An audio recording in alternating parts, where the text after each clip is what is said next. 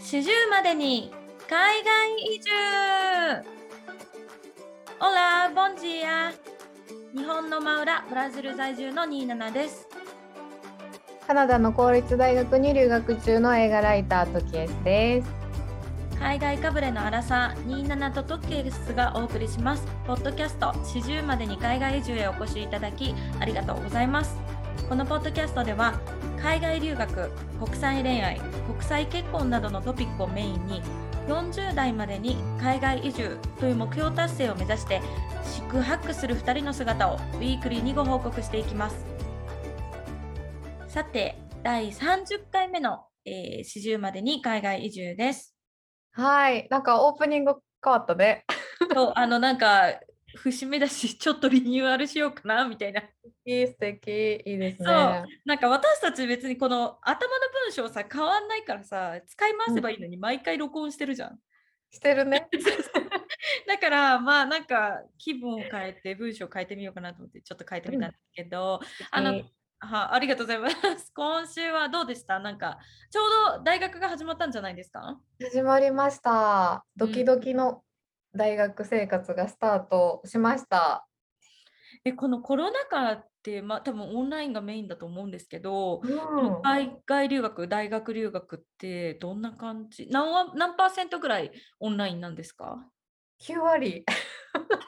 そうなんだ。え、始まったら学校のその何？敷地というかカレッジにはあのキャンパスには行ったの？キャンパスに1回だけ、しかも1つの講義受けに行くだけに行きました、学校。あ、じゃあそれ以外の普通の例えばその頭に始まるさ、オリエンテーションみたいなのとかさ、そういうの全部ビジュアルオリエンテーションって言ってなんか各各自家から受ける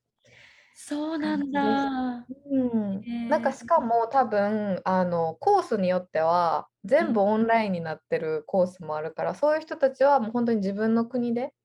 多分カナダ時間で学校に行ってる人も多くて、はいはい。だから多分オリエンテーション多分やっぱその対面が難しい。全体的でやるのはっていうのもあって多分全部オンラインになったんですけど。うんまあそうかな。なんか私もまあ学校本当に1回くらいしか行ってなくて学校初日もむちゃくちゃ学校初日っていうか学校が始まった、えーと初日の授業は全部オンラインだったんですけどはいはいはい。だからちょっと緊張してたんですけど、まあ、でも言うてうちで受けてるからなんかなんだろうあんまり緊張感はないしカメラもみんななんかオフにしてたりして。あ、それでも OK なんだね。うん多分ねあのオンにした方が多分いいんだと思う。先生はそれをおすすめするって言ってるからうんそれがなんかそのなんていうの評価につながるのかわかんないけど私は基本的にオンにしてる。怖いから。うんうんうんで、オンにして。あれだもんね、先生からするとさ、ちゃんと出席してるかどうか、やっぱカメラオンにしてくれてた方が分かるからね。うん、そうそうそうそうか。って、で、なんかやっぱもう皆さん結構なんか最初の授業の先生とかは、えーと、もうフリーランスで20年ぐらいカメラマンしててで最初はなんかデザイナーだったけど旦那さんがカメラマンしてて結婚して自分もカメラ勉強し始めてで旦那さん自身も会社持ってて自分も会社持ってて旦那さんと自分の会社2人の会社も持ってるみたいなすごいやり手の女性の方で。あそうここで一つ補足させてもらうとトキエスが今回カナダの公立大学に、えー、留学ってなって専攻が写真専攻なんですよね。そうですそうですそうです。そうなのでアート系なので、まあ、そのさっき言った通りあり学部によっては全てオンラインのコースあオンラインになる？学部もあるってことだったんだけど特に多分トキエスのあの専攻がアート系っていうこともあって、まあ、その実際のねあの実技の部分で学校に行かなきゃいけないってところはあると思うんですけどそのうちの先生がそういうやり手の人だったっていう。そうあそうです。ありがとうございます。あなるほどね、うんうん、そうだったりあとはなんかね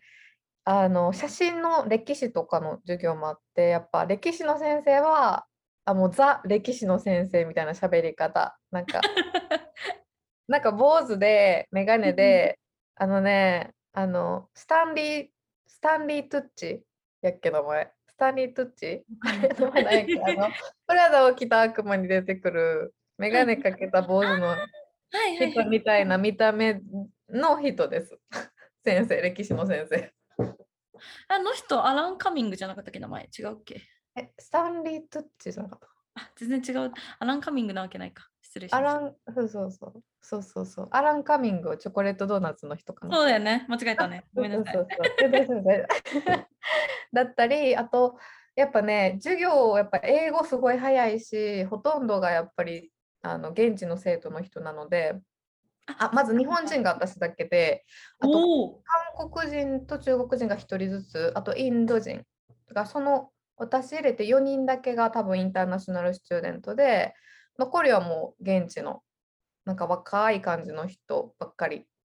うん多分18、19ぐらいの子が多いですね。うんだから授業とかもすごい早いし、まあ、英語聞くのに必死で、で、まあ、宿題が毎回出るんですけど、その宿題の説明のそのイントロダクション見るのだけでもこっちからしたらリーディングテストみたいな感じやから、結構宿題やるのにも時間かかって、結構初日から大変だなっていう感じでしたあ。うん大変そう。宿題がそんなに出るんだね。そうなんですよ。で、まあ、あの学校は、えっと、一つのじ授業がその学校であるっていうので、えっと、学校に行ったんですけど、うんえっとね、ダウンタウンから電車で1時間ぐらい。そうなんです。じゃあちょっと郊外にあるんですね、学校が。そうなんです。そうなんです。で、郊外で、で、私初めて電車に乗って行ったんですけど、うんうんなんかあのやっぱりね大学がある駅だからすごい広くて、敷地とかが、はいはいはい学校がドーンドーンドーンって立ってるっていう感じだったんですけどあの海外のね、大学って結構、日本のやっぱ多分東京の大学とかってビ、まあ、ニューヨークとかもそうだと思うんだけどビルで完結しちゃう大学とかもあるんだけど、あのカナダとかの大学って本当ザっていう感じで敷地が無駄にめちゃくちゃ広くてさ、なんかあのなんかグリーンの芝のところがいっぱいあったりとかしてザっていう感じだよね。んそうだからすごいテンション上がった。なんかうんで入る時に毎回コロナのなんかチェックみたいななんか質問簡単な質問例えば熱ありましたか？とかなんか数日間の間に発熱した人と接触しましたか？っていう簡単なそういうなんかアンケートじゃないですけどそれに答えてでそれを6人ぐらい受付がいてそこで見せて、うんでマスクしてますね。OK じゃあ手消毒してくださいって言って1人ずつ入る感じなので、あ結構厳重なんだね。そう結構ちゃんとしててでだから入るのに時間がかかる？あじゃあちょっと早めについてないと、遅遅刻しちゃう可能性もあるよね。そうそうそうそうっていうのがあって行ってで私最初の授業が体育館だったんですよ なぜか。え、PE の授業ってわけじゃないよね？体育の授業ってわけじゃないよね？体育の授業じゃなくて普通に体育館でだからなんか写真撮るのかなと思ったんですけど別にカメラ持ってこなくていいですっていう感じだったので。うん、でまあ行ったら普通に先生の紹介。先生もそのフォトグラファーなので先生の作品の紹介と、まあ、生徒たちの自己紹介だけ。うん。で2時間ぐらいで終わっってそうそうそうそうそう。で終わってあじゃあもうやることないから帰りましょうっていう感じ。だから学校にね2時間ちょっとぐらいしかいなかったですそうかそうか。じゃあなかなかあのクラスメートと交流するのも難しいよね、きっとね。難しいですね。やっぱあの多分現地の子とかは友達同士で来てたりするからずっとその2人で喋ってたりするし。あすでにね。すでに。そうそうそう。だしやっぱ結構みんなやっぱ1819とかがシャイな子も多い無口な子も多い中うんうん、私もなんかその拙い英語で喋りかけて変な顔されたらどうしようとか なんかいろいろ考えちゃって すごい変な空気でしたなんか休み時間とか。はあ、そうかそうか。うん、でしかもなんかそのアジア系の方その中国の方とうん韓国の方はなぜか欠席してて対面が嫌なのかあか もしかしたら自国から受けてるから出席できなかったのかもね。うんこっちに来てると思う。あ来てるんだ、来てるんだ。うんへえでそうそうそうがあって多分嫌やったんかわかんないですけど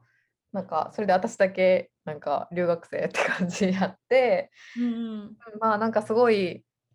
なんか変な雰囲気流れてましたね、初日。やっぱみんな溶け込めへんし、やっぱみんなカメラ好きな人って多分無口な人多いんか。あんまり outgoing なキャラばっかりじゃない。陽キャばっかじゃない。内向的な人多い、多分。うんうんうん。うん。まあでもなんかこうちょちょっとずつね、なんかアイスブレイクしていけたらいいよね、そうやってね。うんまあすなんかそうやって現地の学生がのパーセンテージが多い学部に入って勉強できるのってやっぱりすごく英語も伸びるし友達が作れる機会も多いはずだからなんか今後その授業を通じて何かこうグループで何か作ったりとかってのもあると思うんだけどそういうところでちょっとずつ仲良くなれたらいいね。そうね、なんか一人だけすごい、多分ね、めっちゃ若い子なんですけど、黒人の男の子で、なんかモデルぐらいなんかすごいファッショナブルな格好してるいつも。なんはいかすごい。はいおしゃれな男の子がうん。全部仕切って、なんかみんなのなんかインスタ聞いて、で、それでインスタのグループ作って、そこでチャットししましょうみたいな、分からんことあったらとか言って、えー、すやごいってくれる子が一人いるから、なんとなくまとまってはきたっていう感じです。えー、その男の子すごいね。ちゃんとこうそういうふうにリーダーシップ取ってくれる。ありがたいよね。言って素くれる。なるほどな。えちなみにさそのオンラインの授業とかはさ、あの何画面をさレコーディングとかしちゃってもいいの？先生がしてくれてて、そうなんだ。毎じゃあ後で回それをシェアしてくれるって感じ？そう、なんかその Blackboard っていうなんかサイトじゃないけど、そこに宿題出したり、あのその授業で必要な PDF とかが出されたり、その授業のインフォメーションが書かれてたりする、そういうサイトみたいなのがあるんですけど、そこに授業が終わってから、あの上げてくれる人もいます。例えば、フォトショップの授業とかだと、やっぱ見ない見ながらじゃないとやっぱ忘れる、分からなくなったりとかもあるから、そういう先生は全部レコーディング上げてくれてるけど、なんか上げてくれてない先生もいます。なんかレコーディングしたよなとか思いながら。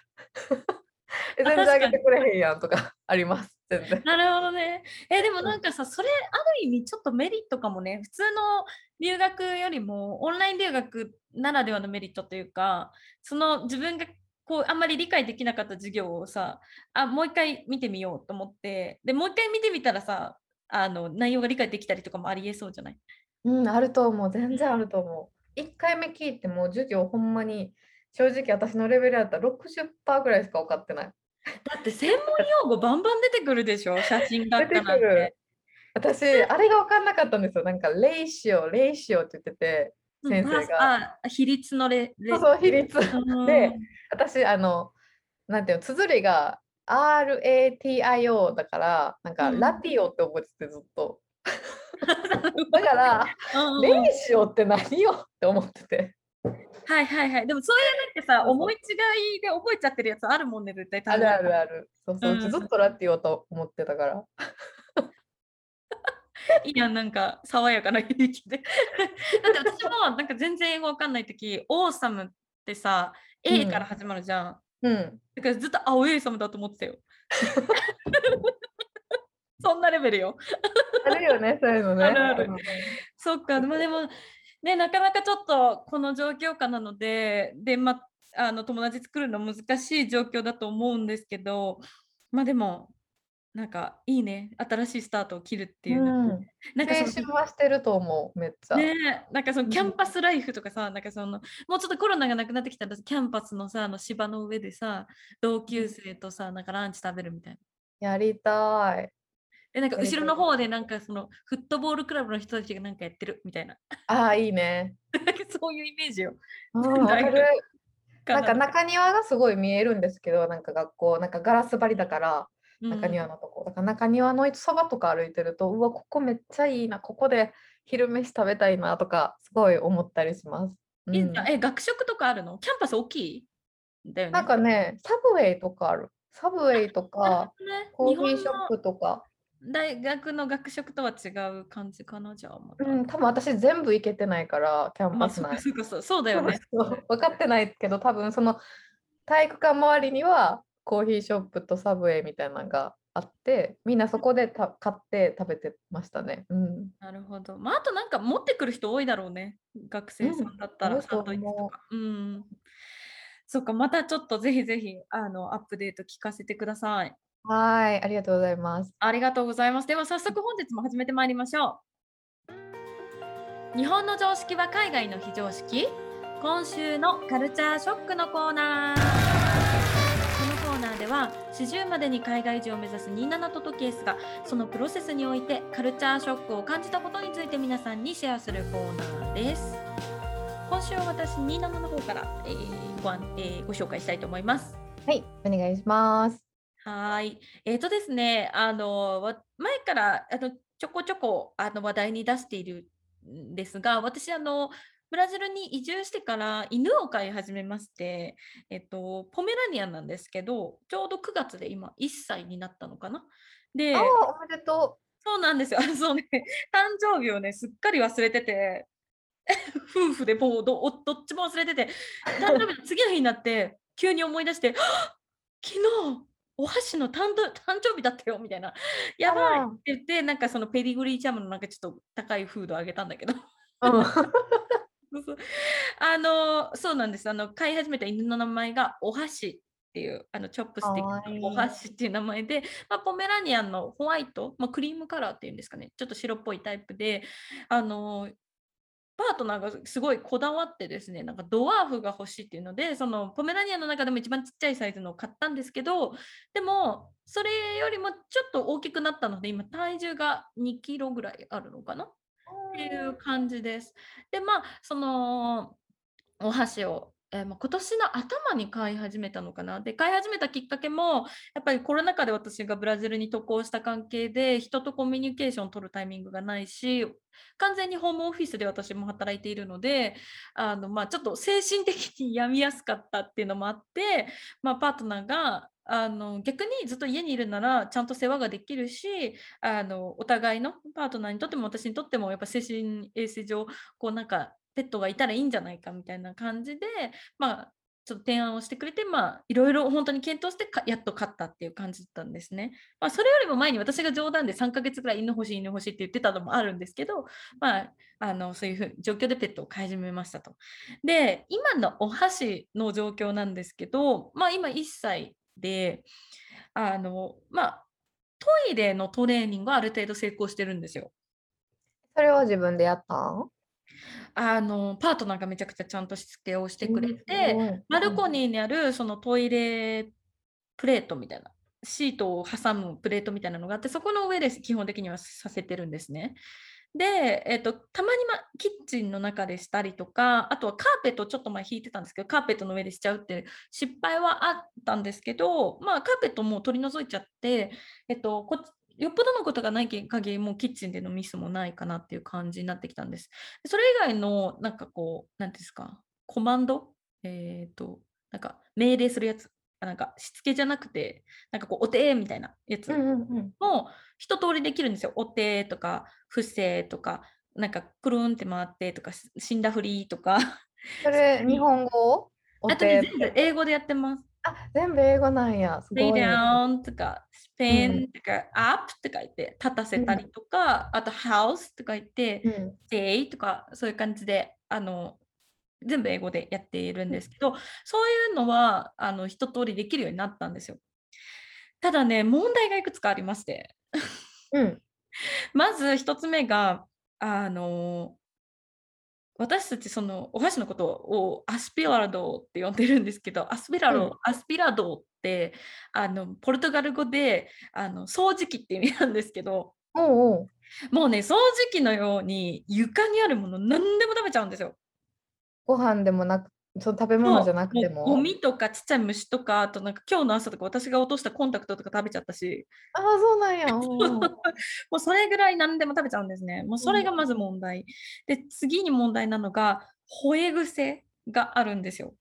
で、えっと普段家の中に私かパートナーのどちらかがいての状態だとほぼ吠えないんです。うんうんただ例えばお散歩で外に出た時にあの他の犬にめちゃくちゃ吠えるんですね。あ、そうなんや。そう人には吠えないんだけど他の犬とかあとブーンって早く通り過ぎて音を鳴らして通り過ぎていくバイクとかあとはちょっと走ってる人とかねそういう追っかけやすいものに吠えると。うん、であとバルコニーにいる時に外を見てて他に犬がいるとやっぱ吠えちゃったりとかあとはもう一番ひどいのが一人でお留守番させようとするともうほんとこの世の終わりが終わりかなぐらい吠えるんですよ。みたいな感じでずっと5分ぐらい吠えるんですね。で一回そのあのジャニターさんみたいななんかあのなんか管理人さんみたいな人がいてその人に、なんかすごい吠えてるよいない間って言われたからもうちょっとさすがに近所迷惑もあるのでいつもその寝てる時にちっちゃいケージを持ち運びでベールクレートに入れているので出かける時はもうそのクレートの中に入れて部屋を暗くして寝かせた状態で、えー、家を出かけないといけないぐらいもう一人でのお留守番がそれぐらい大変になっちゃってるんですよ。だからその保育癖っていうのが2つ目の問題であとはお散歩の時にもう本当に完全にアウト・ブックコントロールになっちゃうというか家にいる時はちゃんとコマンドもやるし言うことも聞くんだけど名前を呼んでも止まらあのなて言うんですかね振り向きもしないし止まらないしもうリードをぐいぐい引っ張って歩いてっちゃうんですね。だからそう そうそう。だからね、リスペクト多分されてない。うんうんうん、っていう、まあ、問題がいくつかあってで、まあ、そういうあの問題がいっぱいあったので私のパートナーがやっぱりそのお箸を散歩に連れていくのがやっぱりすごいストレスがたまるから行きたくないって言い出してで結構私が行かなきゃいけないじゃないですかそうすると。あじゃあ今27がいつも行ってんの？そう。だから私忙しい時だと朝9時から10時まで働いてでその後また3時間ぐらい別の仕事してで家事もやってってなるとすごい疲れてる状態で犬の散歩もやってくれないのみたいなことになって結局喧嘩にの原因、うん、になってるといっぱい、そうなんです。でまあちょっとこれどうにかしなきゃいけないよねっていう話をしててパートナーが、まあ、じゃあトレーナーさんを雇うかっていう話になって、えーと、ついですね先週の火曜日から、まあ、先週そうですね、えーと、飼い犬のトレーニングを始めたんです。うんうんうん、はいなので、えっと、そのトレーナーさんがですね、まあ、私の家の近くにいらっしゃった方で、えっとえー、週に2回今お願いをすることにしました。週火曜日と金曜日2回、1回1時間なんですけど、1時間って言いながら、そのトレーナーさんがめちゃくちゃおしゃべりな方で、で、うんうん、私のパートナーもめっちゃおしゃべりなんですよ。はいはいはい。だから2人ともおしゃべりだから、大体いつもなんか2時間ぐらいずっと喋ってはんねん、2人で。あ、そうか、そうか。もう、まあでもなんか楽しそうだから、あのなんかいいなと思うんだけど、まあそう、1週に2回、1回1時間で、その1回で確か3000円ぐらい。それって安いんじゃない？分からんけど、なんか安いなっていうイメージあるけど、3000円多分日本から比べたら安いと思う。ただブラジルのその平均月収から考えると結構いいお値段だと思う。うん、うんで、まあ、ただその何私たちが犬をそのスクールに連れていかなきゃいけないわけじゃなくって、えーと、トレーナーさんがうちに来てくれるから家のそのなんか例えば配置によった状況でトレーニングをしてくれるしあの例えばうちの犬がさっき吠え癖があるって言ったんですけど家のインターホンみたいなのが鳴るとあのめちゃくちゃ吠えるんですよ。うんびっくりするんかな。そうっていうのとあの何か人が来るって分かってるからそのインターホンが鳴ると。誰か来るっていうので興奮して吠えるんですね。そううちそのえーと、レセプションがレセプションというかそのゲートがあってその建マンションの外にゲートがあってそこで1回荷物あのレセプションの人が荷物を受け取ってそれをうちに電話してきてくれるっていうシステムなのでなんか誰か訪問者が来たらそのレセプションの人がうちに電話かけてきてなんとかさんが今到着されましたって言われたらあじゃあ上に上がってもらってくださいっていうので上がってもらうんですね。だからその電話がかかってくるイコール何かあの私たちが外に出かけてしまうもしくは誰かが来るっていうのでどっちにしても彼にとってはなんかこうエキサイトする状況だからすごい吠えるんですよ。でそういうのもやっぱり家のインターホンのその音じゃないと反応しないから別のリングだとななんかあの、えっと、音だとな反応しないからそれに合わせてやっぱトレーニングができるっていう意味ではすごくいいなと思って確かに、うん、はい。で結構ねまだ2回しかやってないんですけど効果がばもうポケモンじゃないけど効果は抜群だ。こう、てきめんの効果がありまして、本当に何これっていうぐらい、1回目のやつだけでもうすっごい、その吠え癖がグンって今まで例えばえーすごい。10覚えてたとしたら、一気に1か2ぐらいまで減ったんですよ。すごいね。でトレーナーさんすごいと思って、うん。やっぱプロってすごいわと思って。で、ねそう。で、なんかその、家と、あとは家の近所にちょっと大きめのドッグランがあるので、まあ、そこに連れてって他の犬とのコミュニケーション取り方とかもやってくれるし、あのもうものすごい、あの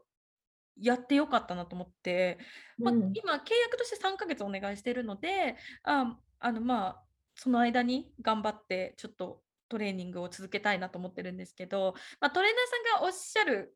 にはやっぱりトレーニングはまあ当然なんですけど犬をトレーニングするっていうよりも飼い主をトレーニングするんですよね。あうんあ、なるほどね。うんうん。やっぱりワンちゃんとかそういうペットのビハビアって飼い主によって生まれてるから例えばうんこの子こういう癖があるんですよって言ってるのって結局飼い主の接し方が間違ってるからそうなっちゃってるのであって絶対お箸のせいではないのはもう重々私たちも分かってたのででトレーナーさんにもももちろんそれを言われてあのトレーニングってお箸じゃなくてあなたたち2人をトレーニングしなきゃいけないから3ヶ月かかるよって言われてあ確かにと思ってだから私ももちろん参加してこういうお箸が例えばこういうふうに人に吠えちゃった時はこういうふうに対処しなきゃいけないとかうん。っていうふうにん、はい、あのやらなきゃなっていうのを、まあ、今勉強中なんですけど その2回目のレッスンの時にね、まあ、私その時まだちょっと仕事をしてたのでパートナーとトレーナーさんとお箸で3人で外に出て他の犬に吠えた時にどういう対処をするっていうのをやってたんですけどその時にあのやっぱりいトレーナーさんがいるとピタッて止まるんですよ吠えるの。うんでたまたまその時に歩いてた全然知らないおじさんがワンちゃん抱っこして歩いてたらしいんですね。うんうん。でそのおじさんもその自分の犬がめちゃくちゃ吠えるからあの抱っこしてお散歩してたらしいんですよ。うん。でそのうちのパートナーとあのトレーナーさんのやり取り見て吠えるのすぐとパピタッと止まったの見てえすごいみたいになってなんかなんか歩くアドバタイズメントみたいになってるよ。すごいだねなんかパートナーが僕多分あの何？あの桜みたいになってるみたいな。なんかゲあの彼にとっての新しいお客さんをゲットする手伝いしてるみたいな感じになってるって言ってて確かにと思って。だってそれ見たら雇いたいってなるもんねとか言って。でそれぐらいいいなっていう感じで、まあ、ななんか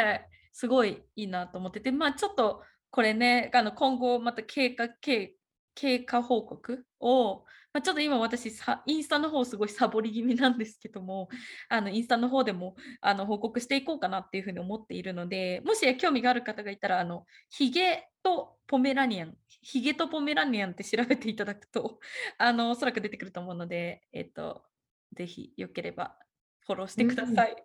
素敵やね。なんかそのトレーナーさんは何歳ぐらいの人なん？え何歳だろう？多分40代とかかな。じゃあもうベテランっぽい感じな、なんか雰囲気。うん、ベテランって感じ。なんかか、えー体格もすごい、なんか、お腹ボーンって大きくて、すごい大きい人で、で、あの、坊主で目が青くて、でも、あの、なんだろう、甘やかさないんだよね。やっぱり、その、飴とムチの使い方がすごく上手だから、犬もわかるんだよね。あ、この人に逆らっちゃダメだって。あうん、なんかそういう態度とかもすごい勉強になるので、近くで見てて勉強しなきゃなって思いますね。あ、そうやんね。あ、じゃうんあその、なんかそのトレーナーさんのレッスンみたいなのは全部ポルトガル語なんや。そうそうそう。そうめっちゃ練習になるんちゃう ?27。いやでもねさっき言った通りめちゃくちゃおしゃべりなトレーナーさんなんですよ。私のパートナーがちょっと若干押されるぐらいすごいしゃべる人なんで、あー早すぎて何言ってるかわかんないんですよ。なるほどね。喋るのが好きなんや。そうそうそうそう。だからうちのパートナーと相性ぴったりだと思うんですけど。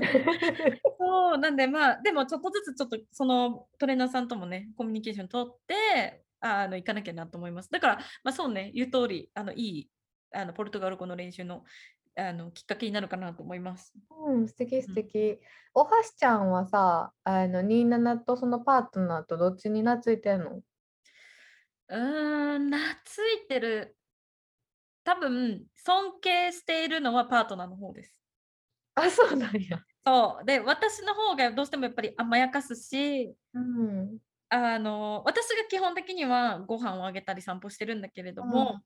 パートナーの方がどっちかっていうとしつけを担当しているので、ははは。あの、そうね、言うことはパートナーの言うことの方がちゃんと聞きますね。あ、そうなんや。そう、でもなんかなんかあると、まあ、私の膝の上に乗りたがるっていうのはあるんです可愛い。ど、でもそれは多分、私が好きっていうよりも、私に聞いた方が確率が私の方が甘やかしてるから、この人に聞いた方が、あの、自分が求めてるものが早く得られると思って来てる。あ、なるほどね。舐められてますね。多分完全に私の序列一番下なんで。ああ。はい、ちょっといや、それわかるわかる。私もウサギに舐められてるもん。バナナ欲しいときめっちゃ寄ってくるけど、うんあげたらすぐ持って逃げるもん。出た。やだ、そんなベノムの話したら恋しくなっちゃうんじゃない？もうやめよう。泣いちゃうかも。泣いちゃうからね。はい、ありがとうございました。ありがとうございました。はい、次のケースお願いします。はい、えっ、と、私の今週のカルカルチャーショックはですね、いつもカルチャーショックって言えない。カルチャーショックは、うん、えっと、今まで、えっと、カナダ着いてからずーっと一人で孤独に過ごしてきたんですけど、ここへ来て初めて友達と遊んだんです。だからその、うん、そのことをシェアできたらと思います。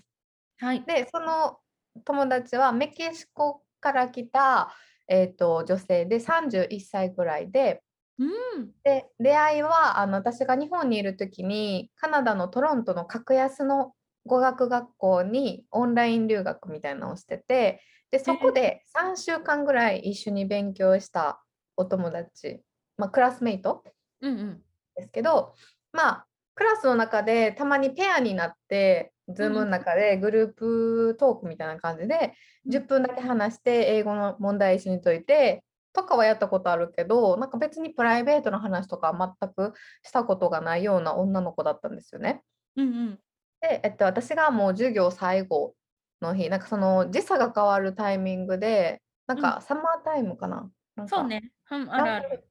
変わるタイミングで私がその授業も受けれない朝早すぎてだからうん1個授業ずらして別の先生の受けるってなった時にうん。あの私普段あんましないんですけどてか1回もしたことないんですけどうん。最後の挨拶の時によかったらインスタグラムフォローしてくださいみたいなってうん言ったんですよ。でインスタのなんかアカウント教えて。でまあフォローされんかったら悲しいけどまあ一人でもなんかトロントにいることつながれたら嬉しいからと思ってうん、でインスタのそのアカウントをみんなに送ってうんうん。で、えっと、その中で何人かやっぱりフォローしてくれた方がいてでそのフォローしてくれた中の一人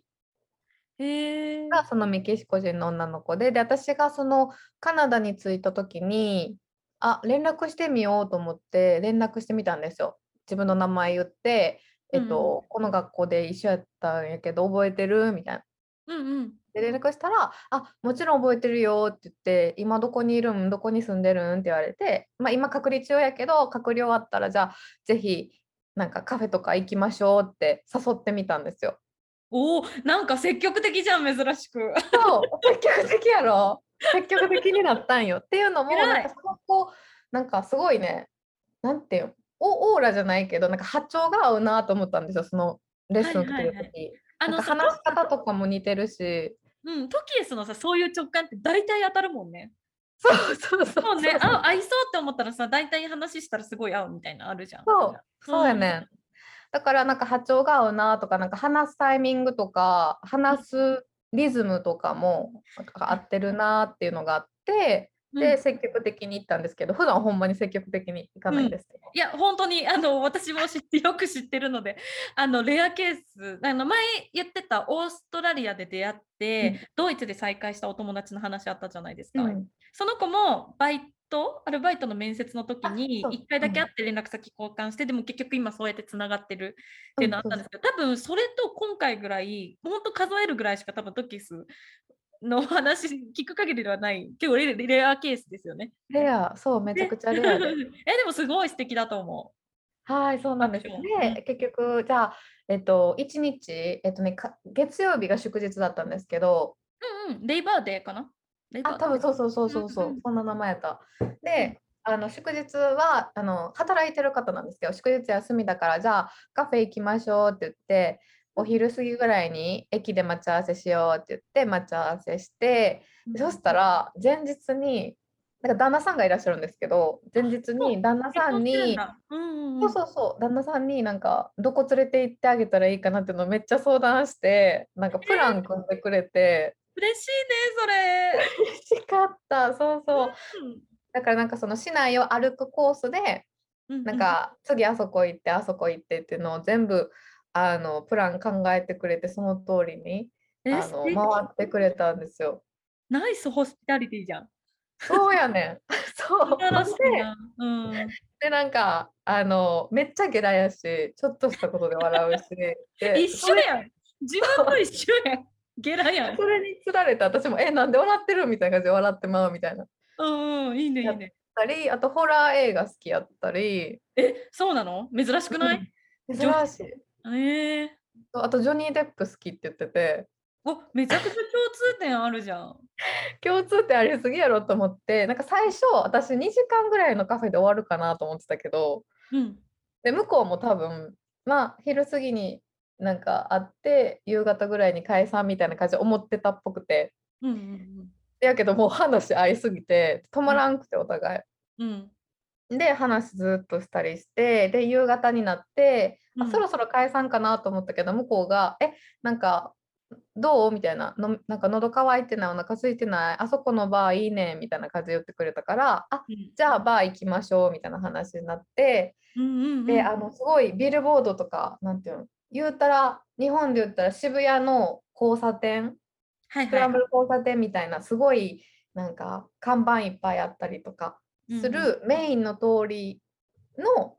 ビルにあるルーフトップがあってへえ。そうでそこもう一人やったら絶対行かんなみたいなとこそうだよね。だって連れてってもらわないとさ、そういうバーってちょっと勇気いるもんね、海外で。そうそうそうそうそう、でそこ行ってうん、であのナチョスとお酒頼んであ、いいね。いいね。カナダっぽい。そうでそっからなんかすごいねなんでトロントに来たかみたいな話とか、その恋愛の価値観とかうん。話しててなんかやっぱメキシコと日本って似てるのかわかんないんですけどなんかその子はその今の旦那さんと多分大学の時に知り合ってでなんか大学を卒業した時に。周りが結婚やろ次はみたいな圧をかけてきたけど私は世界を旅行したいから結婚はまだしたくないって言ってであのメキシコで、えっと、弁護士やってたけどえ、すそれもごいじゃん。そうキャリアも全部捨ててうん。あの世界一周してで今はトロントでなんか食品工場みたいなところで働いてるけどだから今まで築き上げてきたキャリアとかと全く違うことしてるけど私は今幸せって言ってて。わあ、かっこいいね、それ。すごい素敵やなと思ってでなんかすごい縛られたくない。その人の意見に縛られたくないっていう思いでやっぱトロントって自由だからうん、トロントに来たんだよみたいな話しててうわーって思ってそこでもう私もすごいわかるわみたいな。結婚してないけどなんかそのなんやろ周りになんかやっぱ日本ってさなんか周りに合わす風潮あるやんか。そうね、例えばさ、30歳までに結婚しなきゃとか、なんかこういうキャリアを積み上げてきたからこの仕事は辞められないとかね、みんなやっぱりそういう、まあ固定の観念も絶対ある程度あって、その中で生きなきゃいけないみたいなところがあって、でもトキエさんは割とそれをさ、ブレイクしていきたいかったわけじゃん、今まで。その固定観念に縛られずに生きていきたいと思ったってことだからさ、すごいね、そんな波長が合う人と、なんかやっぱ、うまいね、見つけるの。うまいね。そうそうそうそうそれですごい話盛り上がって結局ね夜8時過ぎぐらいまで、うんうんうん。うん、話ずーっと盛り上がって話してて。でなんか最初夕方ぐらいになんか旦那さんが自転車でなんかダウンタウンまで友達と来てるから帰り自転車で旦那さんと帰るって言ってたけどうんうん。なんか旦那さん大丈夫？って聞いたら「あいいねいいねもう私電車で帰るから話そう」みたいな感じで 言ってくれてだから結局なんか最後夜まですごい話してでなんかややっぱ夜暗くなった時に解散になったからすごい心配してくれてあのストリートカーの乗り方とかを最後まですごい丁寧に教えてくれて 帰ったんですよ。めっちゃ優しいね。うん。そうそうそうそう。で、なんかすごい忙しい子やから次会えるかわかんないんですけど、次会うときはまあメキシコ料理食べようみたいな話になりました。だからいい友達できたなと思う。えー、よかったね。なんか本当に聞いてて嬉しくなっちゃうんだけど。あ、本当？う。そうんそうそう。素敵な子です。彼女のパートナーさん、その旦那さんはメキシコの人なの？メキシコ人。あ、じゃあ一緒にトロントにもう移民しちゃってる？もう PR 取ってる状態？PR 取ってる？んかそこまでは話してないけど、どっちも多分働いてる。もう4年ぐらいいるって言ってるから PR なのかな。ワークなのか PR なのかっていう、うんフェーズにいる人たちってことだよね。だ多分今後その例えばメキシコに戻るっていう可能性は低くてトロントにこのまま永住したいっていう雰囲気ってことでしょ？そうそうそうそう、そんな感じだった。いいじゃん、いいじゃん。なんかやっぱ留学生と仲良くなったりとかさ、あの移民してきた人と仲良くなるのに難しいのがさ、この人がいずれ自国に戻るかどうかっていうのが結構ポイントになってきて。確かに。うん、私もバンクーバーでいろんな人と仲良くなったけど結局仲良くなる人が帰ってっちゃうたびにやっぱちょっと自分の中で心が折れていくんだよねボキボキわ。かる。うん孤独感じていくよね、だんだん。そうそうそうでその人が仲良ければ仲いいほどそういう思いになるからやっぱりそのもう移住するつもりでそこにいる人と仲良くなるとやっぱりお互い支え合えたりするからさ。うん、うんそうそうそう。なんかすごいいろんな情報教えてもらった。物件探しはここがいいよとか、うんなんかこの地域はすごい LGBTQ 盛んだから、そういうの好きだったらどうぞとか、すごいいろいろあいいじゃん。教えてくれた。そうそうそうそう。そんな感じだったね。うんでも27とも合うと思うから、まあ、もしカナダ27が来たら紹介する。ね。いずれうんトロントには行かなきゃと思っています。はい。なんか良かったです。ありがとうございましありがとた。うん、ありがとうございます。はい。じゃあ次のコーナーに参りましょう。チョイス A or B どっちにしましょう海外移住を目指すにあたってぶつかる素朴な疑問 A or B 一体どっちがいいの？という究極のチョイスを7とトキエスが全力追求しましてそれなりの回答を見つけるコーナーです。えー今回の議題はズバリ初めてのワーホリ行くなら A オーストラリア B カナダでございます。おお、どっちもあれやね、人気。そうそうそう。でね、なんでこの2カ国を選んだかっていうと、私、27がカナダのワーキングホリデーの経験者で、えっと、トキエスはオーストラリアの、えーワーキングホリデーの経験者なので、まあ、なんか詳しく話せるかなっていうふうに思って、この2カ国にさせていただきました。はいで、えっと、ちょっとまあ、このワーキングホリデーについて軽くあのご案内をさせていただこうかなと思うんですが、えっと、留学クラベールさんというサイトでいいんだよね、これね。えっと、留学クラベール .jp っていうサイトさんの中で、えっと、ワーキングホリデー協定国26カ国でおすすめは？っていう記事がありましたので、そちらをちょっとご紹介したいと思います。今ね、日本とそのワーキングホリデーの協定を結んでいる国が全部で26カ国もあるんですね。なので、まあ、その中でどこがいいのかって話なんですけれども、まあ、ワーキングホリデーっていうのがあの結局1年間ないしは2年間その国でそのホリデーとして楽しんでもいいですし働いてもいいですよっていう、まあ、海外に住もうと思ってる人ならどうしてもぶち当たるビザ問題をなんかウルトラ Q で解決してくれるスペシャルさ制度であるんですよね。であのやっぱりこれいろんな国があるのでみんなそれぞれ検討してるかと思うんですけれども、えっと、このサイトによると,、えっと、ワーキングホリデーに行く国の中で一番人気なのはオーストラリアだそうです。あ、そうなんや。はい、オーストラリア、えーが一番の人気っていうところでした。えーで第2位が、えー今話しているカナダですね。でこの2カ国がやっぱりトップ2で、えービザの発給数も多いし人気だそうです。で第3位が、えニュージーランドみたいです。なので、まあ、その辺の国が人気なのかなっていう感じです。あと、まあ、そのワーキングホリデーができる国としては、台湾だったり、ハンガリー、韓国とか、えあのその他いろんな国がねあの、うんあります。えーと南米とかもね確かアルゼンチンとかもな、えーもうできるはずですしあの有名なところで言うとイギリスのワーキングホリデー、ね。うん。これはもうすごいあの競争率が高くて有名なんですけども一回この YMS っていうやつなんですけど、えー、とこれを取ると2年間滞在できるっていうビザがあったりとか抽選やねんな、抽選。私2回落ちた、抽選。あ私なんか結構周りで受かってる人がいてでももう倍ですごいよね。何百倍みたいな感じだったりとかですねするんですけど、まあ、あとはその英語圏じゃない国でスペインだったりとか、まあ、さっき言った南米のアルゼンチンだったりチリだったりっていうところですね。もう今はあのもう全部で26カ国できますっていうところがあるようです。はい、では、まあそのまあ、今回に限ってはね、そのトップ2であるオーストラリアとカナダに絞って、初めてのワーホリどっちがいいのかなっていうところを話していけたらなと思うんですけれども、はいえーではまず、えーオーストラリアについてのですね、えーメリットについて話してみたいと思います。えーまあ、トキエスの方が多分ここはすごく話せるかなと思うので、何か思いつくメリットってありますか？オーストラリアワーホリ。あー、でも私がワーホリ行った時って2013年。うん。だから結構前。めっちゃ怖っ。え8年ぐらい前。怖っ。そう。なので、多分いろいろ環境とかも変わってるかもしれないんですけど、うん私が行った当時は、やっぱ、まあ、時給すごい高いんですよね。いくらぐらい？私が行った時って多分、あの、時給が日本円で多分1600円とか。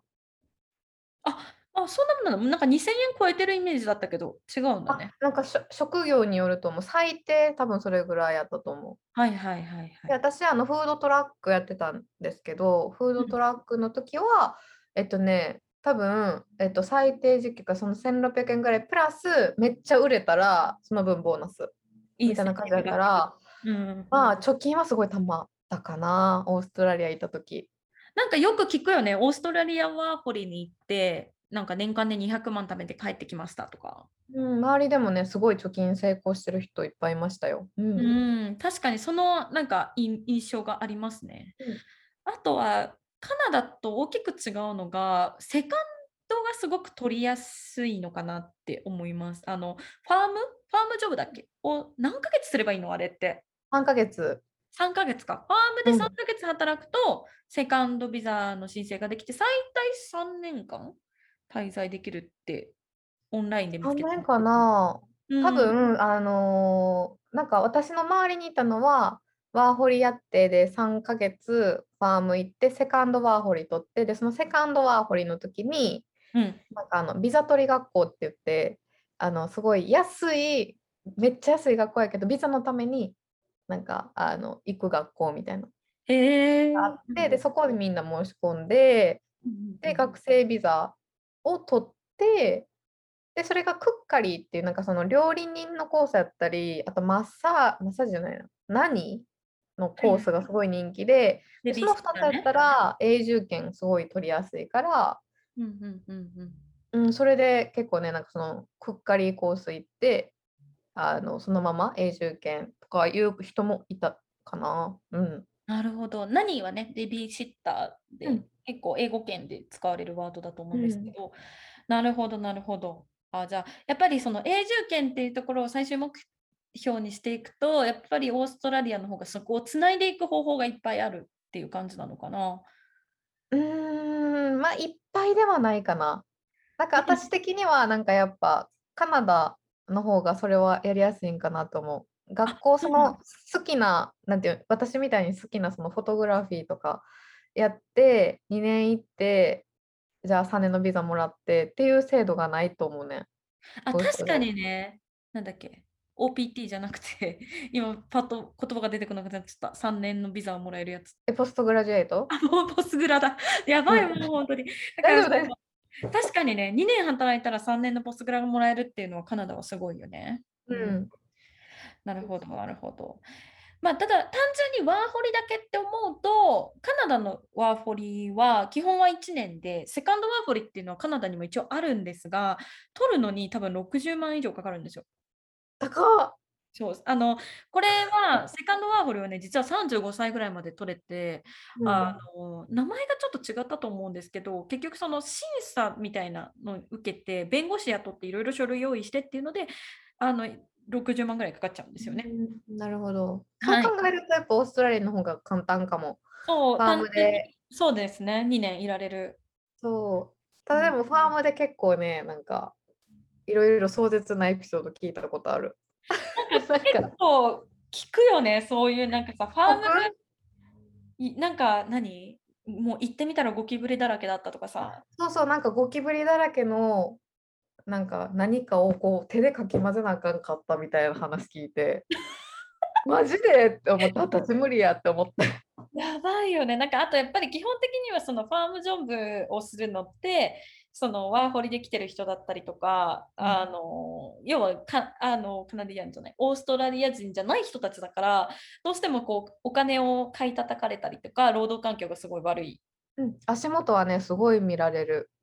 っていうの私ファーム行ってないけどファーム以外でも例えばジャパレスとか日本食レストランとかで、うん、日本人で英語喋れないとやっぱ足元見てくるから。あまあでもそれはカナダも一緒かもな。やっぱそれはどこの国も一緒かもしれない。うん、一緒かね。うんうんうん。あと、そのオーストラリアワーホリーのメリットで何か時計思いつくものありますか？メリットは時差がやっぱ1時間しかない日本と。あそっか、それは大きいね。だ日本と連絡するのに。すごい楽だし、家族とかも呼びやすいその観光で。今はコロナで無理やけど、例えば気軽になんか遊びに来てよ直行便でこれ乗ったらすぐやしとか言えた。しかもさ、オーストラリアだったらさ、エアージャだっけとか、ピーチ？わかんないけど、格安航空がまさるあ、ジェットスターか。で、うん、結局日本からすごい往復安い航空券で行けたりするもんね。いけるいける、そうそう。うん、まあ、あとは何といっても気候がいいっていうイメージがすごい。私、オーストラリア行ったことないんですけど、でもやっぱり気候がいいからオーストラリアを選ぶっていう人が多いような気がしてます。確かに。なんか、その1年通してなんかつらとか思ったことない。その私ドイツにもワーホリ行ってて、うん、ドイツは冬の時につらもう死ぬって思った。気候で。確かに。寒いのとさやっぱ日差しがないのがヨーロッパはきついよね。そうそうそういう気持ちには一回もならんかったオーストラリアいる時いつも楽しいって感じやったかな。確かにそれは大きいよね。うん、うん、あとは何だろうなそのブリティッシュアクセントが好きな人、うん、はそのやっぱりカナダだとアメリカンの英語のアクセントに近いので、うん、こうなんかブリティッシュなサウンドが好きな人は、まあ、ももちろんねオーストラリアの鉛はとてもあるんだろうけどそっちの方が近い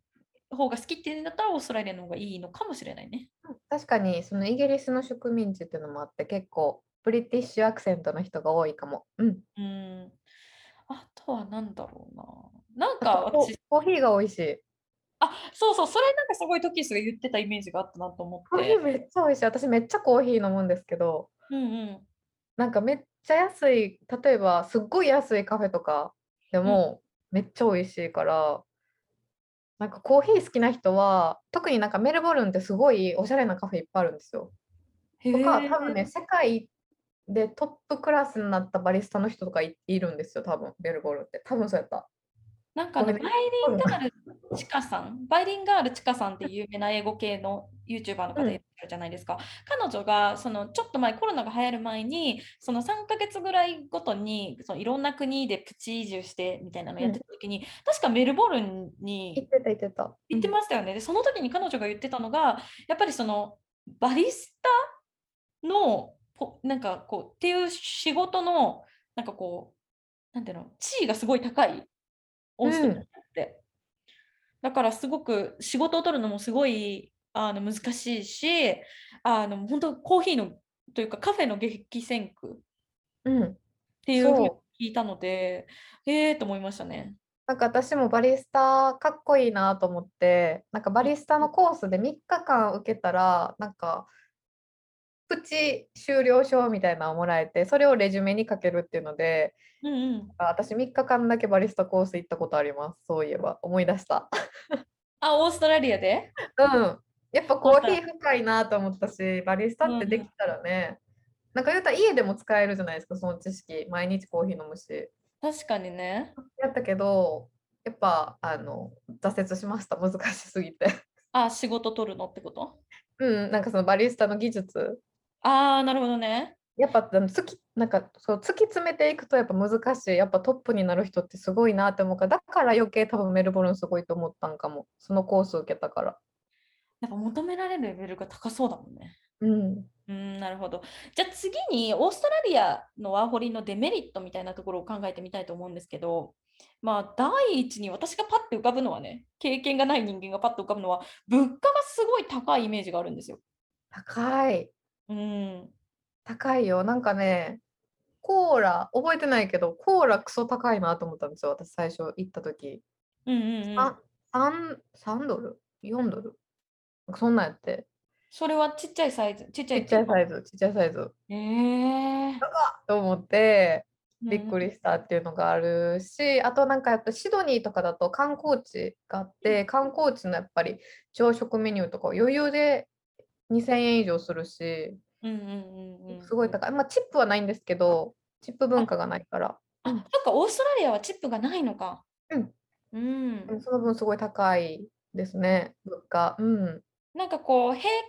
年収が高いけどその分物価が高いっていうのはすごくなんかよく聞くなって思うんですけど、あとは何かあの思い浮かぶデメリットありますか？それがあのサーファーズパラダイスっていうゴールドコーストの中にあるうんあのまあそういう海辺のところにうん、3ヶ月ぐらい最初いたんですけど差別がやっぱりありましたね。あそれはアジア人に対するそうそうそうう。なんかんね、なんとかで、ボクシングデーだったかな？なんとかデーっていうのに、うん、なんかアジア人に向けて、たなんか卵ぶつけたら高温になるとかいう意味わからへん。なんかそういう都市伝説じゃないけど、えなのがあって、だから私語学学校の先生に言われたんですよ。なんか気をつけてねみたいな今日。怖いやん、そんなん言われたら。それって普通の生卵をぶつけてくるってこと？そうそうそうそうそう。ええあとか、うんあの私があったのは普通にスケボー練習してて、うん、あの多分高校生か、まあ、ティーンネイジャーの男の子が運転しててうん。であちょっと道分からへんか教えてくれへんって言われてうん。あいいよって言って近づいていって教えようとした瞬間後ろからうん。後ろに2人ぐらい隠れてて多分男の子、うん。うんでその2人から水鉄砲でブワーって水かけられて逃げられて。え何それ？でまあ卵じゃなかったからよかったしまあ暑かったからいっかと思って。えいやと思ったけどやっぱショックでしたね。なんかそのやっぱ水って分からんかった時めっちゃビビってえ確かに銃やった怖い。らどうしようみたいな。そうそうう。んそうとかあと私の友達は玉ねぎぶつけられてた。えー。なんか笑ったらあかんねんけど急に玉ねぎ飛んできたらおもろいやんなんか。えなんかそれも新しいやつだったらもらって帰るけどね。とかその卵ぶつけられるって話有名やし。有名なんだ有名有名めっちゃ有名私あのワーホリ行く前にあのそのわたわ私がワーホリ行く前にワーホリ経験した人から卵ぶつけられるよみたいなの言われた。からえそんなんあるんやと思ってたけど、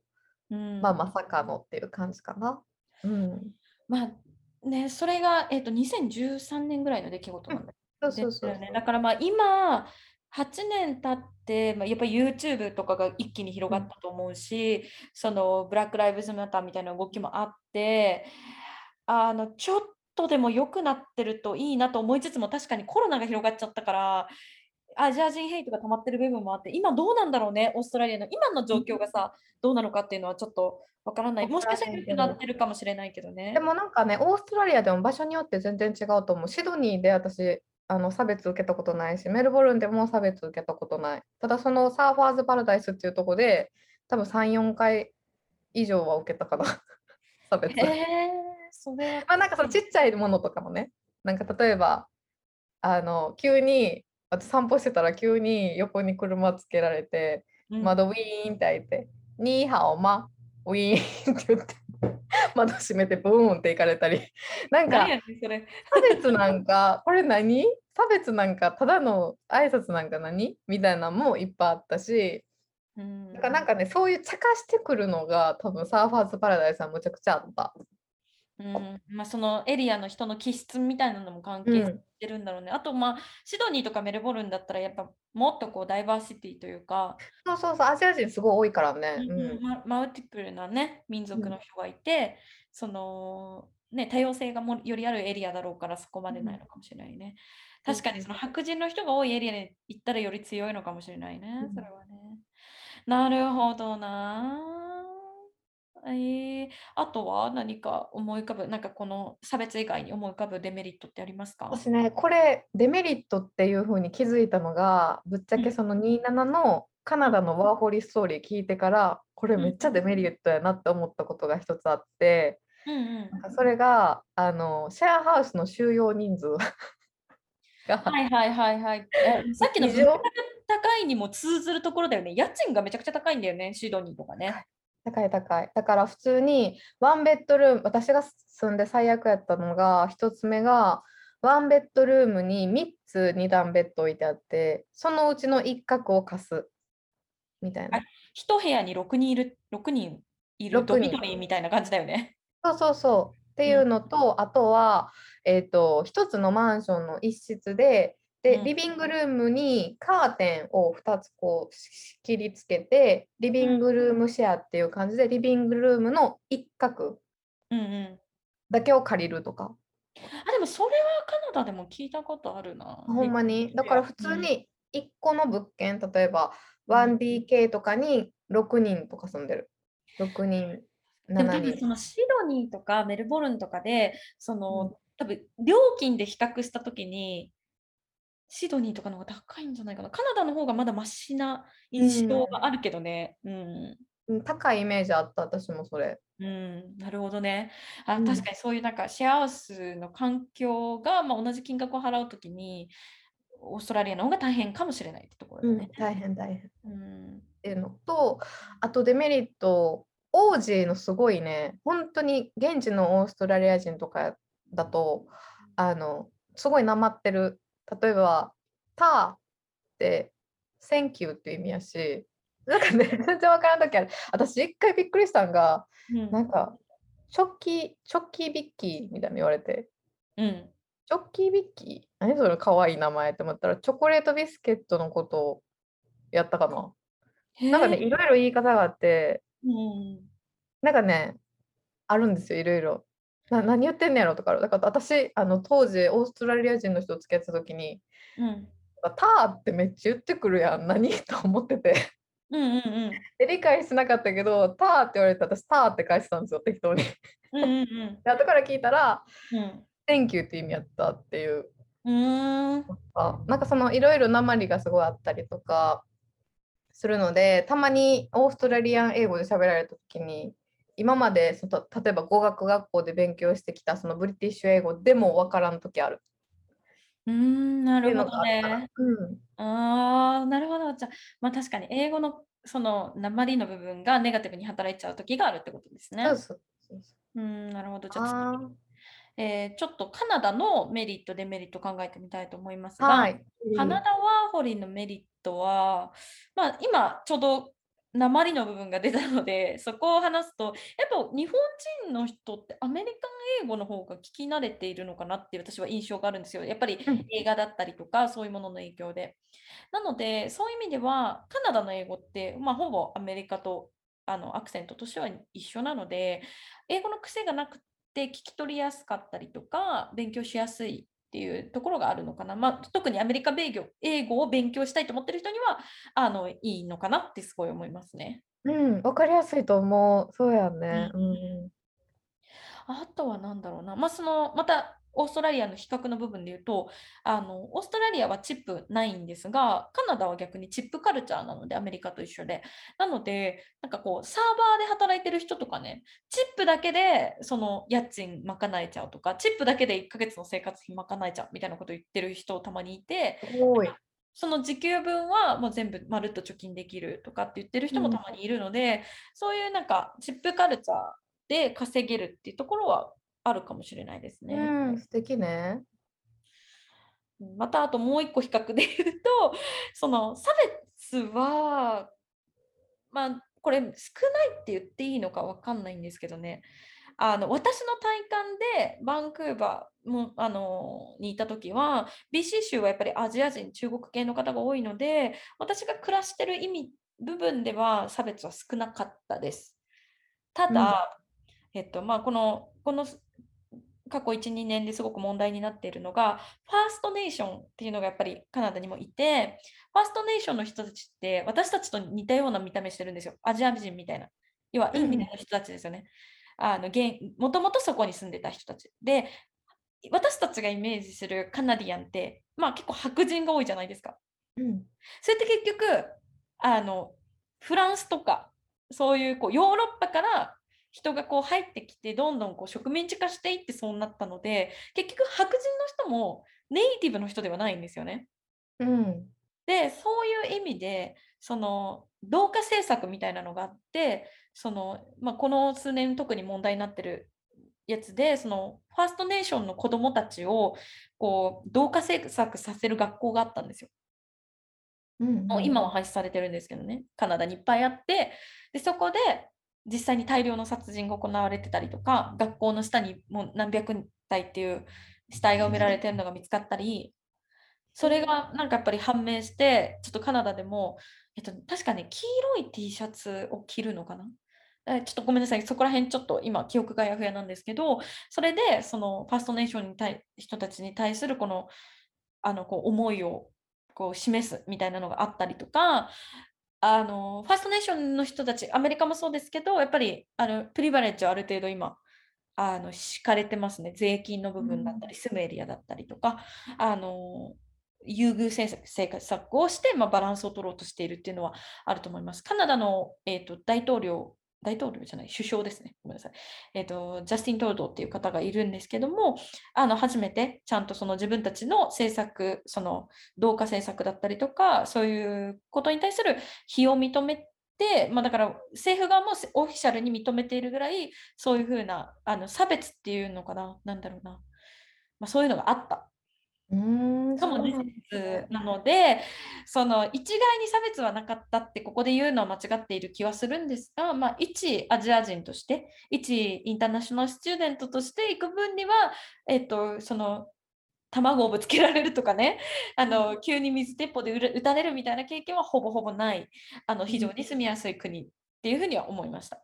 なるほど、そっか。その辺のね、歴史はすごく、あの、多分か今後カナダに住むんだったら、あのぜひぜひ勉強した方がいいと思うので、あの、ね、おすすめの動画がいくつかあるので、後でリンク送りますね。はい、お願いします。はい。あとね、もう一個大きいメリットは、あの、旅行がしやすいんですよ。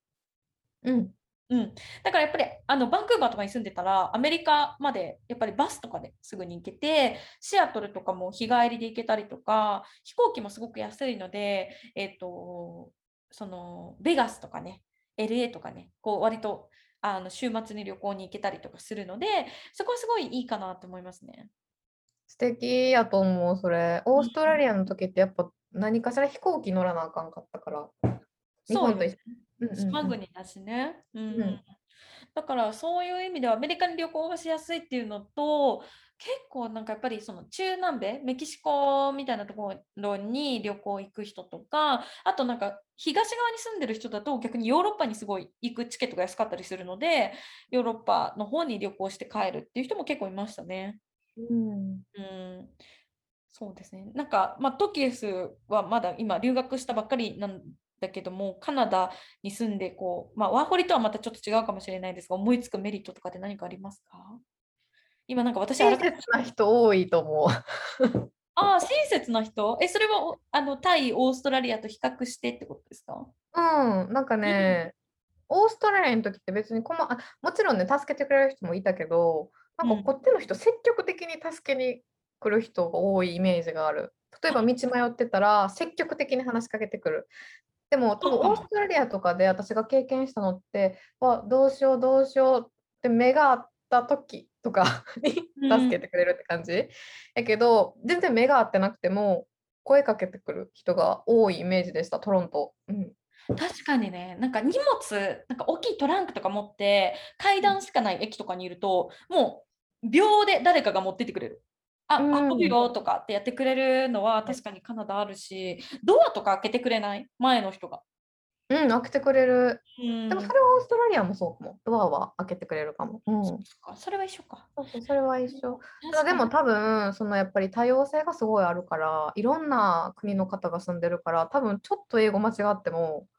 なんかあ嫌な顔されへん。確かにね、その留学生に寛容っていう部分は、カナダはすごいあるかな。移民の国って言われてるぐらいだから、ありますねオーストラリアで例えば道聞かれて、ちょっと違うこと言ったら、やっぱ嫌な顔されたりとかもあったから。それ自分が聞いてきて、そうそうそう。ひどいな。なんかすごい嫌嫌やった。なんか申し訳なくなった気持ちがありました、昔ね。うん。そんな感じなんだね。まあ、あとなんかそのカナダでよく言われるのがごめんなさいカルチャー。あ、ね、言うよね。みんなすぐ総理言うよね。そう、だからそれって結構日本と似てるじゃないですか。いける。うん日本ってこう、あ、ありがとうございますっていう場面では、あ、申し訳ないですとか、なんかこう、あ、すい、だから例えば何か物をもらった時に、あ、こんなのいっちゃいただいちゃってすいませんとかってなるじゃないですか。だからうんそのカルチャーで生まれ育った日本人にとって、カナダのごめんなさいカルチャー、何でも総理総理ってみんなが言うカルチャーは、もしかしたらちょっと心地いいかもしれないですね。馴染みやすい。うんうん。なんかあんまり、なんかオーストラリアの時に、あんまりごめんごめんって言われたら、うんイライラするって当時の彼に言われたことあった。なんかあんまり言う言い過ぎるなって言うよね。私もパートナーに言われたことあります。なんか、うん謝ってほしいわけじゃないんだけど、みたいな。あそうそうそう、なんかごめんってそんな軽い言葉じゃないみたいなすごい言われたことあった。そうそうそうだよね。だからなんか、そういう意味ではその日本人の感覚でいても馴染みやすさはあるかなと思いますけど、うん、そうね。逆にじゃあめデメリットは？うん。なんかあります？なんかあります私えっとねなんか、うんまあ、ビザで言うとオーストラリアってほぼほぼ多分抽選じゃなくて申請したらみんな取れるのかな？申請したら取れる。え今どうやろ？今わからんけど、私が行った時は申請したらお金払って。お金もなんかそんな高くなかったと思う。多分ね、ビザの発給数がやっぱりオーストラリアよりも若干少ないので、あのでかつ抽選制ではあるんですよ。そうなんや。そうでただ、カナダのビザって多分そのはや何回もその、なんていうの、抽選、抽選、抽選って何回も回数があるじゃないですか。だから、その新しい年のがオープンして、例えば6500分、ご6500だったかな、発給数が1年間。あれ、6万5000だったか。ちょっと待って、数が、ちょっと今、ちゃんとしなしないとダメだね。それね。いくいくつだったっけな。えっ、と、ごめんなさいね。えーごめんなさいね。えーごめんなさいね。えービザの発給数、あ6500人ですね。で、それが、要はオープンしたタイミングで申請しちゃえば、ほぼほぼ取れちゃうことが多いんですけど、でも、やっぱり年々その競争が激しくなってきていて、やっぱオーストラリアと違って、よくそのエージェントの人とかには、あんまりギリギリでやると、あの落ちちゃう時もあるんでって言われることがあるので、そういう意味では、あのビザが若干だけ取りづらさはあるのかな、ワーホリに関してはっていう感じですね。あとは、やっぱり寒いですよね。気候のところで言うと、あのやっぱり寒いのが嫌いとか、まあ、バンクーバーで言うと雨がすごい長いので、あのレインクーバーって言われてるぐらいなので、ほぼ11月ぐらいから2月ぐらいまではずっと雨なんですよ。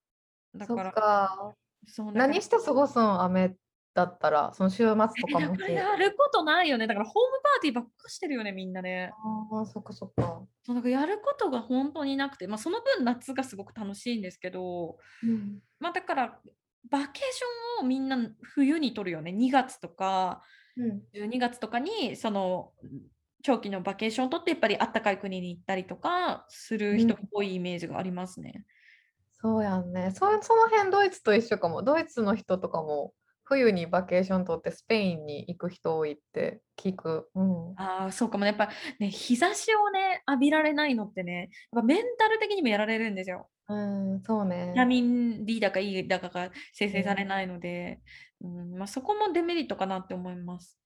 うん、なるほどね。他は何何がある？なんかある？私が思うに、まあ、さっきチップのカルチャーってお金を稼げるっていう話をしたんですけど、それはイコール自分も払う立場になるっていうところなんですよね。うん、だから例えばレストランに行ったらカナダだと、えっと、大体15%ぐらいはみんな払ってると思いますし、あのまあ、いいと思ったらもっと払えばいいですけど、まあ、それ以外にも例えば美容院に行った時とか、あとなんだ？なんかこうそういうね、タクシーとかもそうかな。なんかもうそういうサービス系のものの場合はお金、チップを払わなきゃいけないので、あのやっぱり支出が増えますよね、その分ね。確かに、そのなんか私、あのこっちのトロントのなんか人気の揚げドーナツみたいな、なんかビーバーテールって言って、ビーバーの尻尾のはいはいはい。やつを食べ食べるっていう話になって、そのこの間友達と。で、うん、私があの案内してくれたから私出すよって言って、私払ったんですけど、その時に買いに行っただけやけど、カードで支払うとチップの選択が出てきて、で私あ、でも、そういう買いに行ったところは払わなくていいよ、多分。そうそうそう、でも私みたいな多分初心者だと、チップって出ると、え、どうしようどうしようってやっぱちょっとなる。あ、そっかそっか、あの、アドチップって出てくるもんね。そうそうそう。どど選んで今こんだけ笑顔で話してくれたから私はチップを 払うべきなのかとかなんか変なやっぱり初心者すぎて、どうしようどうしようってなった時にその友達が「え払わなくていい払わなくていい」とか言ったから「あオッケーオッケー」ってなったけど多分一人やったらもしかしたらチップあとチップで出てるからチップ払わなあかんのかなみたいな気持ちになって払ってたかもってやっぱちょっと思う。うん。うん、あとさ二重意外とあるのが二重チップ？その、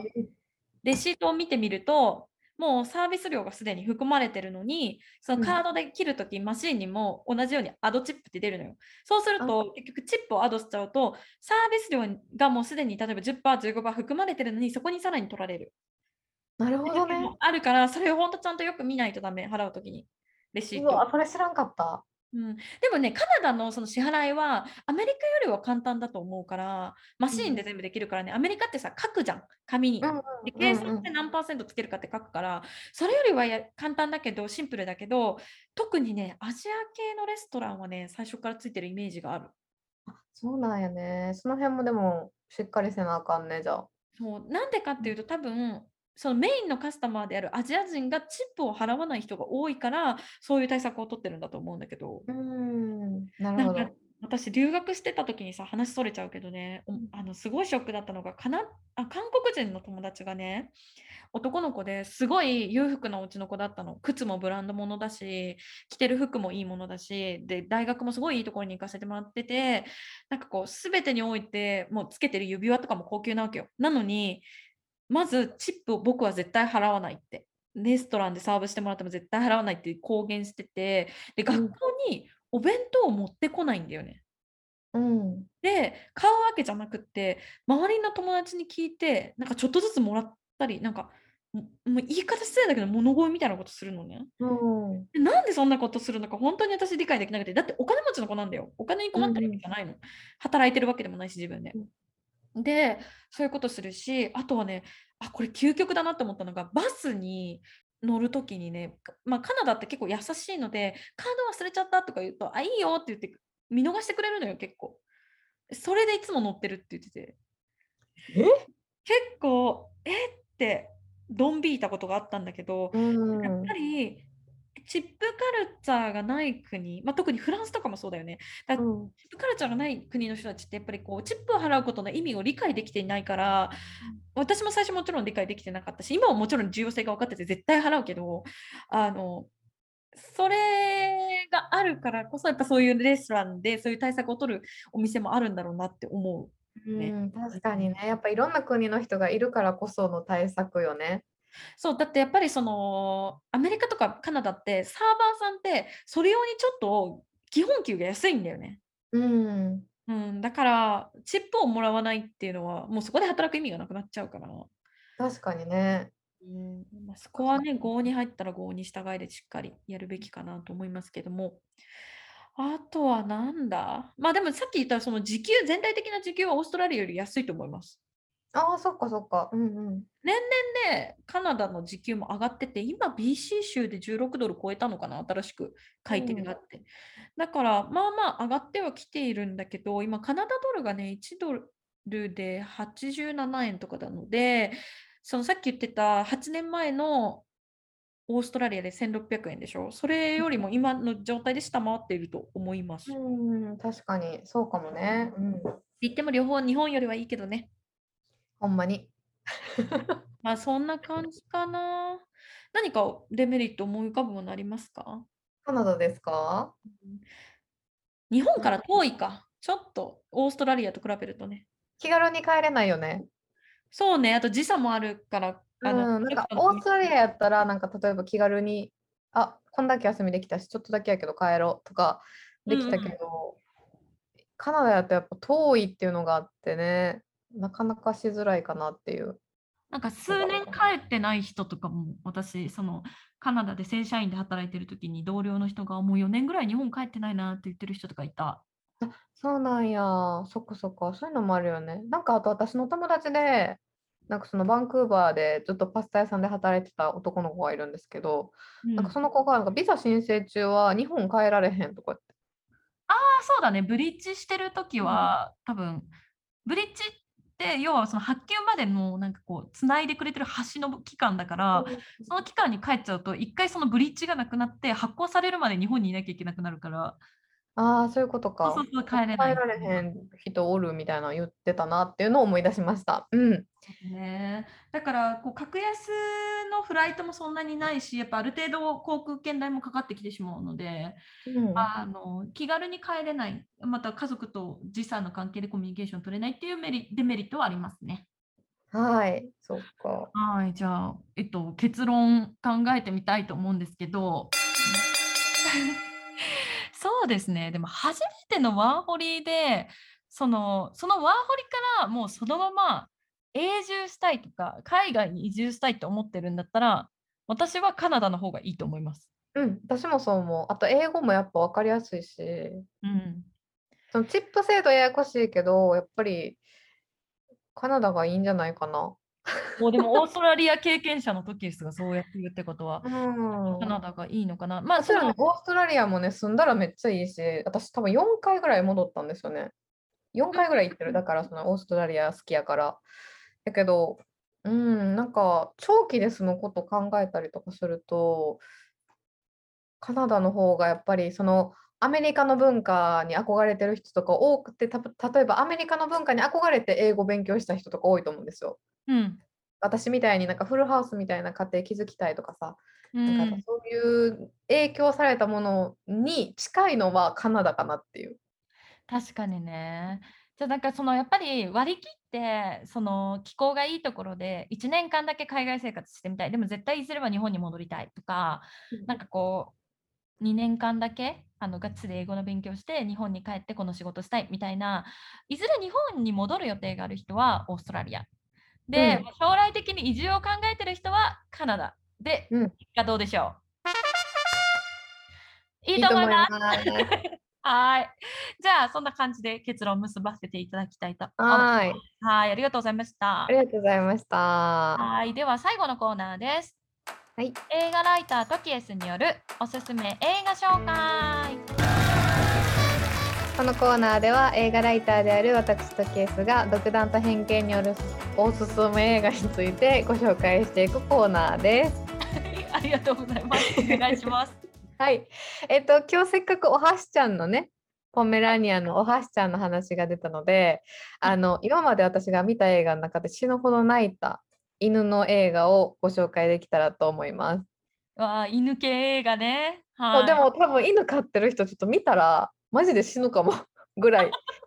ほんまに見れへんかもみたいな感じなんですけどまはいああのタイトルはうん「ハチ約束の犬」でこれ結構前の映画なんですよ。これ、あれじゃない？え？あの、なんだっけ、主演の人。リチャード・ギア。あ、そうそうなんか広告だけ、なんか、ハーチみたいな CM 見たわ。すごい昔に。そうそうそう結構昔のんで。なんか渋谷駅にある中堅八甲の銅像にまつわる話をモチーフにして全部そのハリウッド版にして再現したうん。映画になってるんですけどもう私あのこれ仕事で見たんですね。あの記事を書かないといけなくて。でもほんまにこれな泣かへん人おらんのんちゃうぐらいティッシュ消費すごいすごいしてでちなみに そうそうそうそうもうすごいほんまにあのもう画面見られへんぐらい涙出した映画でした。あうん、で、えっとまあ、舞台はアメリカの郊外の、えっと、ベッドリッチ駅これ架空の駅なんですけどそこが舞台になってます。ーはい。うんそこで、えっと、リチャード・ギア演じる大学教授のパーカ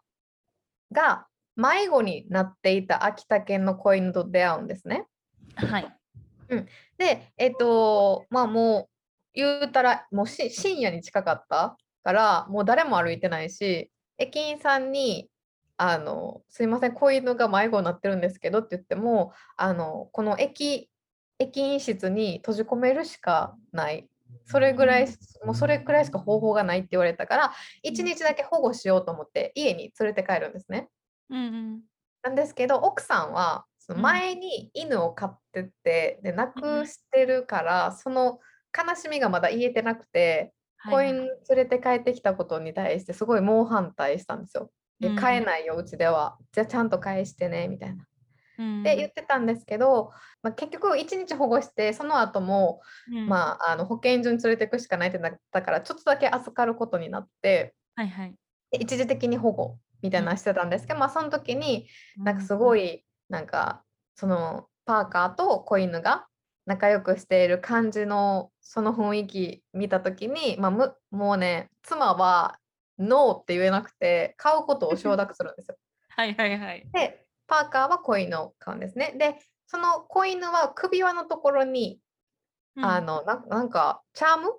はい。みたいなのをつけててで大学の友人これが日本人の教授のケンっていう人がいるんですけどそのケンの人に子犬を見せたところその首輪のあのチャームには漢字の8が刻まれてる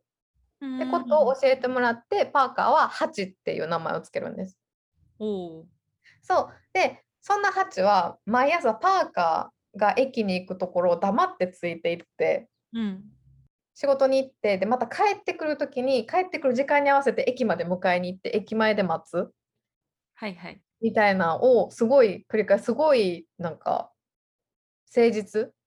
中堅ですね。中もと堅もとの中堅八校のエピソードと一緒だよね。そねそうそうそうそうでそれですごい待ち続けてだから駅のそのコーヒースタンドのおじさんとか駅前の本屋さんとか、うんうん。そのそういう人らとも交流しだすんですよはいはいその8はね。ううんん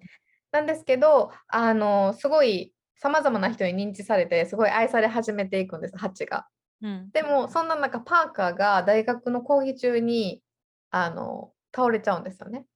仕事中に倒れてしまうってことですね。そうだからあのいつものあの電車で帰ってこなくなっちゃうみたいな話なんですけど、うんうんでこれあの日本版の映画「八甲物語」のリメイク、そうですよね。ねうんそうそうだからなんかねそうもちろんところどころアメリカナイズはされてるんですけどその8の忠実さみたいなとこは変わりなく描かれててすごい泣きましたね。でちなみにあの本作のタイトルを Google の検索バーに入れて検索したら、うん。あのハチ約束の犬を見て壊れる人たちっていうのが候補に出てくるぐらい みんな号泣してるんですよ。へえ。でちなみに海外ではその本作を見て号泣する人の動画がすごいバズって、うんなんかそれをすごい上げてるそのうん号泣してる人の、なんかね6歳の男の子がすごい号泣してる動画とかも上がってて、なんかそういうのいろいろ見てるとほんまみんな面白いぐらい泣いてるんですよね。